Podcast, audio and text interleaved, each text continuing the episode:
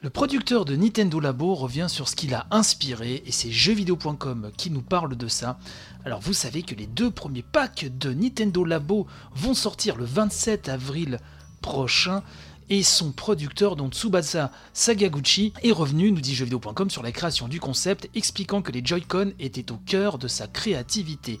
Donc il explique hein, sur le site officiel de Nintendo Labo qu'il a pensé et théorisé son idée en observant ces deux concentrés de technologie que sont les Joy-Con, malgré leur apparence classique, allant même jusqu'à avancer le fait que ces derniers étaient d'abord de véritables capteurs.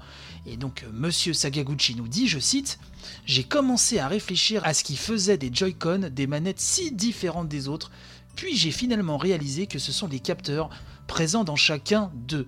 Si nous fabriquions quelque chose sur lequel nous pourrions accrocher les Joy-Con, nous pourrions utiliser ces capteurs séparément pour créer plein de nouvelles choses. C'est comme cela que le projet a démarré.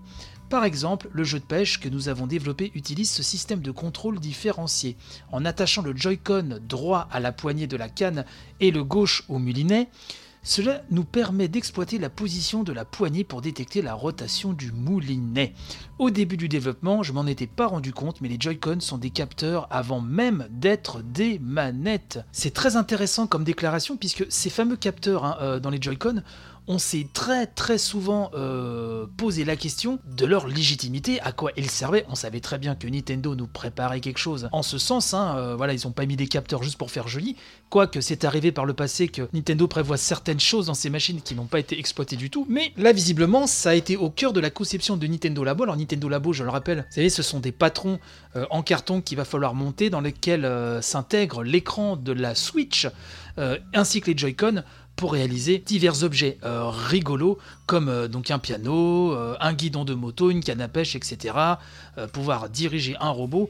Mais cela va beaucoup plus loin aussi puisqu'on a appris ces dernières semaines que vous pourriez euh, vous et vos enfants, euh, directement programmer de manière très facile et très visuelle des petits mouvements pour pouvoir bah, adapter ces Joy-Con à, une création de, votre choix en carton.